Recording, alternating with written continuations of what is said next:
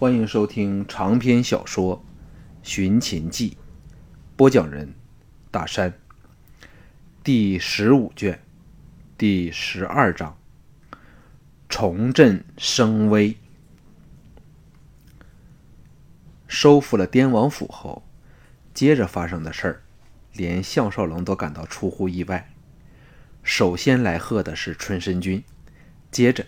是被逐离滇王府不久的一众毕仆武士，再就是各诸侯国来调集孝烈王的代表，甚或是侯王，以及东方各国的使节和一向宠敬庄家的名将大臣，弄得庄夫人和项少龙为了应酬接见忙个不停。黄昏时，太后李嫣嫣发旨下来，召见庄夫人和庄宝义。却不包括项少龙在内。项少龙知道造势成功，放心的让庄夫人母子在春申君的陪同下入宫见李嫣嫣和那个只有两岁多的小楚君。幸好尤氏姐妹仍在，遂陪他接见客人，以免露出了马脚。忙得晕头转向时，下人报上说：“魏国龙阳君求见。”项少龙大喜，嘱咐了尤氏姐妹继续应付其他来人后，派人把龙阳君引进了内堂。龙阳君正为这个安排感到茫然，到抵达内堂时，见到项少龙，呆了一呆。项少龙离席起迎说：“这次又瞒倒你了。”龙阳君不能相信的瞪大了秀眸，失声说：“项少龙。”项少龙拉着他到一角坐下，笑道：“不是我是谁？”龙阳君大喜说：“你可知道田丹到这里来了？”项少龙含笑点头。龙阳君叹叹口气说：“你真有通天彻地之能，先是董马痴，现在则是万瑞光，累得我还为你担透了心事儿。三天前我到这里时。”赫然发觉田丹满满满神气的在这里摆风光，还以为你被他给杀了呢。项少龙当下把事情和盘托出，不知道为何，他全心全意的信任这个带引号的男朋友。龙阳君听得田丹借替身遁走一事，恍然说：“怪不得刘氏、昆仲和丹楚等人一个都不见。”不过，你能吓得他如此不风光的溜掉了，也足以自豪了。项少龙说：“君上是否来参加孝烈王的丧礼呢？”龙阳君道：“名义上当然是这样，实际上，却希望能从田丹手上把楚人给争取过来。现在我们都知道，田丹、李渊和吕不韦定下了密议，要瓜分天下。”项少龙说：“只要君上助我杀死田丹，不就一切问题都解决了吗？”龙阳君一想也是道理，点头说：“若你真能使楚国小滇国小楚军复位，那便可牵制楚国，叫楚人不敢有异心。不过事情是挺复杂嘞。最后我们仍是要对付你们秦国，这不是非常矛盾吗？”项少龙说：“那是日后的事了。如果不解决吕不韦的阴谋，立即便要大祸临头了。所以，杀田丹乃是对你对我都有利的事儿。”龙阳君苦笑道：“天下间，怕只有一个项少龙是我拒绝不了的了。迟些你还会见到很多老朋友呢。”项少龙说。那是韩闯了，对吗？龙阳君道：“韩闯这个人不大靠得住，你最好不要让他知悉身份，否则说不定他在某些情况下会出卖你。”项少龙问起了赵雅，龙阳君说：“他已随贵属返回乾阳去了，在此事上，太子出了很多力，因为韩京始终不肯放过他。”女人妒忌起来，的确是不顾大局呀。项少龙放下了心头大石，顺口问道：“各国还有些什么人来呢？”龙阳君数着手指头说：“赵国来的是郭开，这家伙现在很得宠，有他弄鬼，我看廉颇很快就会相位不保了。”项少龙知道他这么说背后必发生了一些事儿，才这么肯定，不由得心中暗叹。却是爱莫能助。龙阳君续道：“燕国来的应该是太子丹，但到现在仍未有信息，确实很奇怪。”项少龙也大惑不解。假如太子丹的人以快马经过魏境到寿春报信儿，至少应该比自己快上十天，没有理由到现在仍没有消息。一般使节往来。均需先递上正式文书。假设现在太子丹仍未有信息到来，可能赶不上半月之后楚王的大脸了。项少龙道：“秦国有人来吗？”龙阳君说：“秦国一向和楚国关系较为密切，现在又是罕有的和平时期，当然会派人来。不过奇怪的是，派来者。”不是吕不韦，而是左丞相徐仙。项少龙心中巨震，隐隐间大感不妥。龙阳君哑然说：“有什么问题吗？为何少龙的脸色变得这么难看？”项少龙说：“现在还不知道有什么事儿，君上能否帮我一个忙，查一查徐仙取什么路线到寿春来？”此事至关重要。龙阳君立时明白过来，色变而起，说：“此事我立即遣人去办。若是经过我大魏，我会派军保护他。”哼，这一招可能是嫁祸我大魏的阴谋。项少龙倒没有想到此点。徐仙到寿春。不出取韩或者是取魏这两条路线。如果吕不韦使人在任何一国刺杀徐仙，都可以掀起轩然大波。而吕不韦更可趁机对韩或者是对魏用兵了。想不到莫敖死了，吕不韦仍是如此的厉害。至此，两个人都无心说话。龙阳君匆匆离去。送走了所有宾客后，天已入黑。项少龙肚子饿得咕咕发叫，忙返回内宅。季赵二女刚洗过澡，等他进来吃晚饭。滇王府规模中等，是一座由一座主府和六个四合院落组成的，四周围以高墙，每个四合院都以庭院为中心。四周围以房屋而成，布局向内，几乎所有的门窗都开向庭院。府内遍植大树，故即使在此炎夏时节，仍是非常的阴凉。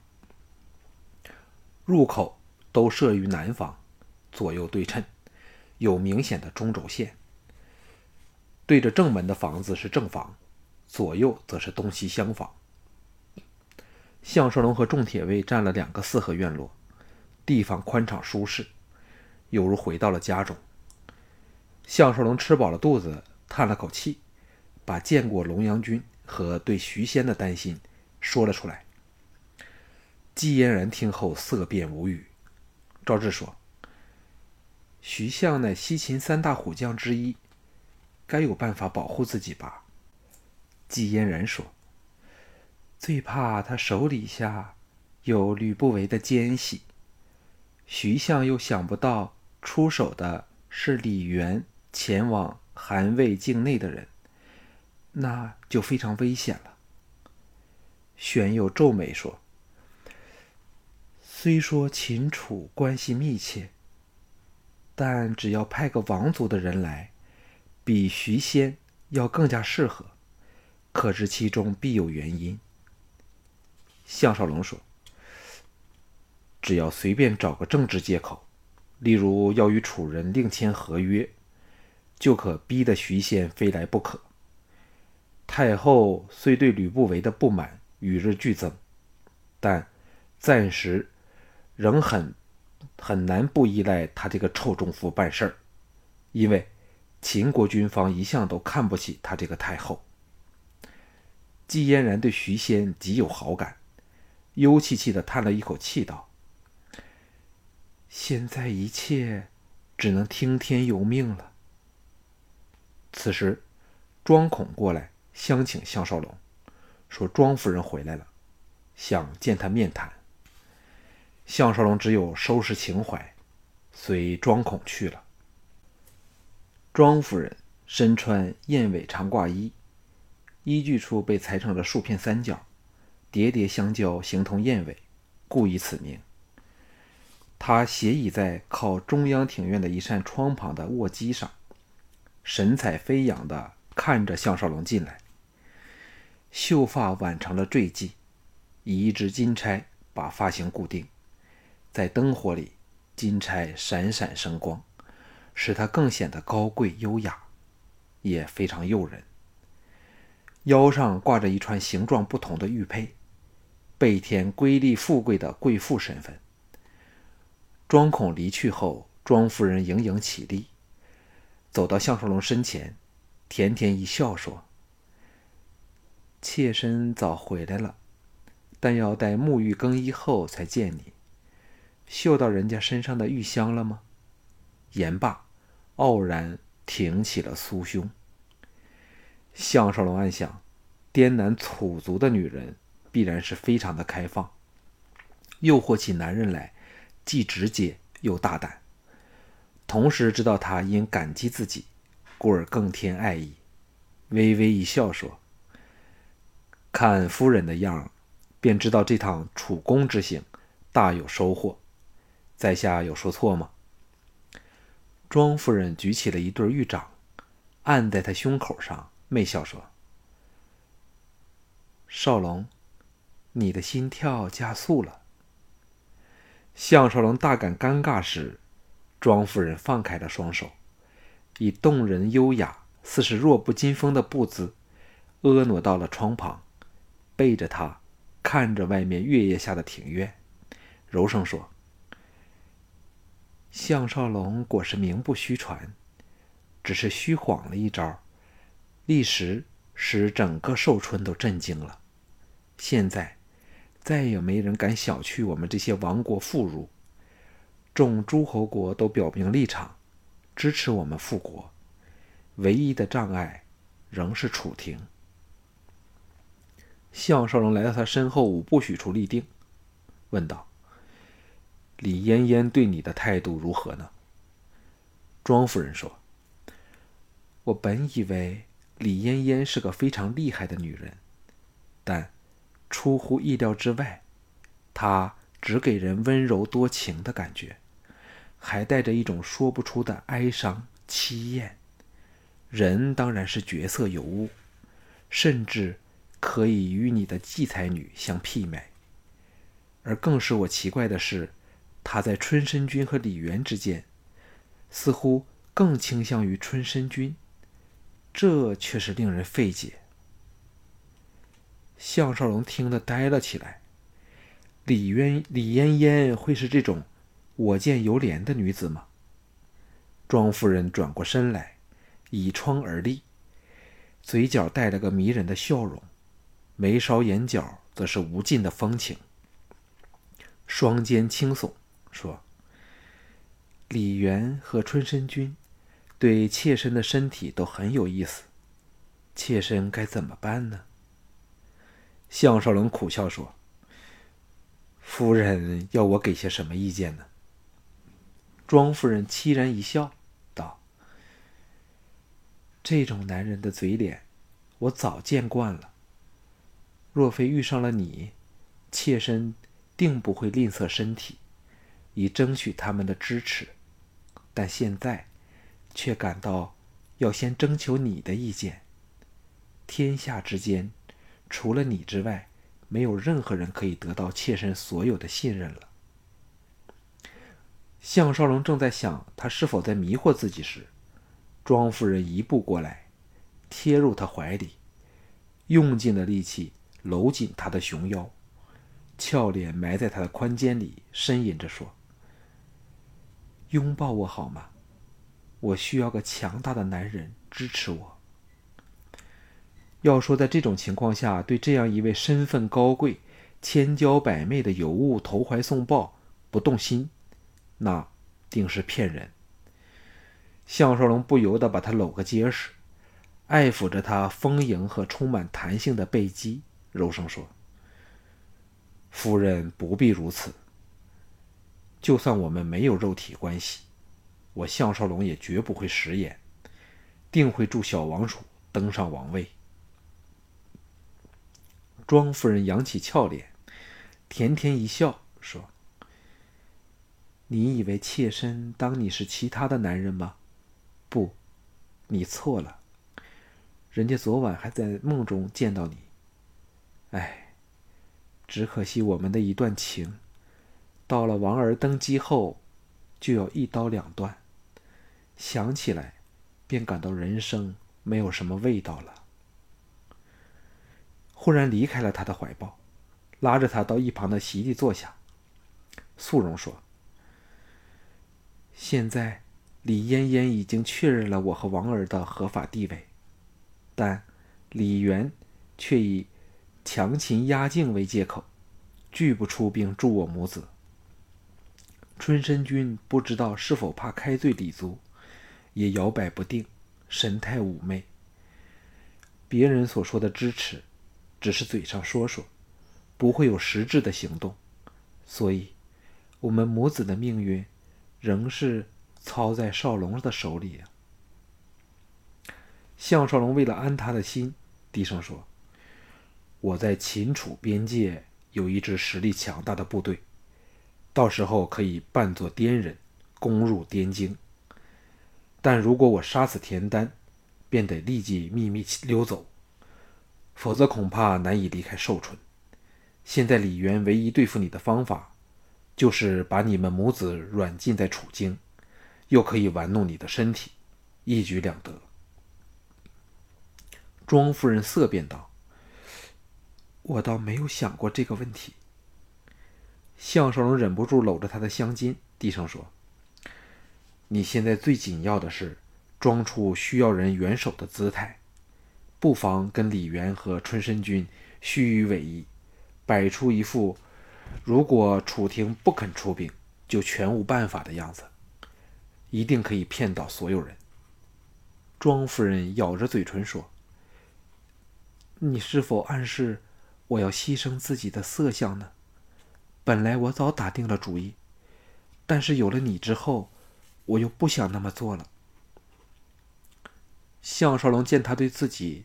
确实动了真情，自己又风流惯了，忍不住亲吻了他的脸蛋儿，柔声说：“凡是容易上手的东西都不觉得珍贵，所以你要对所有对你有野心的人欲迎还拒，若即若离，弄得他们心痒难熬时，我们早就离开楚京了。假如我在楚王大典前杀不死田丹，便只有放弃。”全心的为你复国，好了。庄夫人现出了迷醉的神情，低声说：“越和你接触，便越觉得你本领厉害。偏偏你却是一个情深意重的豪杰，这种感觉真叫人矛盾。少龙啊，人家这么容易上你的手，你会不会看不起人家呢？”项少龙心想。尚未入室登榻，哪算上了手啊？嘴上当然不可以这么说。柔声道：“在小楚君复国之前，我们都不可以发生肉体上的关系，那会使我们沉迷于欲海之中，很容易误了正事。我们必须抱上卧薪尝胆的态度，只有刻苦砥砺，才可以成其大业。”庄夫人差点是呻吟出来说。你是有美女，怎算是卧薪尝胆？用这个来形容人家倒差不多。少龙啊！”项少龙封上他的香唇，一番缠绵后，才放开他说：“女人若在男女之事上得到了满足，会在神态上被李渊和春申君这些花丛老手看出来，那时夫人便难以玩弄手段。此事微妙至极，夫人定要听我忠告啊！”庄夫人惊醒过来，坐直了娇躯说：“妾身明白了。”但不要忘记你的诺言，复国事成后，人家绝不肯放过你的。项少龙又和他略作缠绵，才回到自己的院落中去，心中强烈的想着季嫣然二女，只有他们，才可以医治他这个给狐媚过人的艳妇所挑起欲火的男人了。在这生死寄于一发的险境里，他不想有任何因素。影响他的大计，包括男女关系在内。十五天内如果杀不了田丹，他立即溜走，绝不会留犹豫。杀死田丹虽然重要，但却远不及季赵两女和众铁卫的生命更重要。何况家中还有吴廷芳、向宝儿和正在苦候他的苦命女子赵雅。这时他才明白，什么是英雄气短了。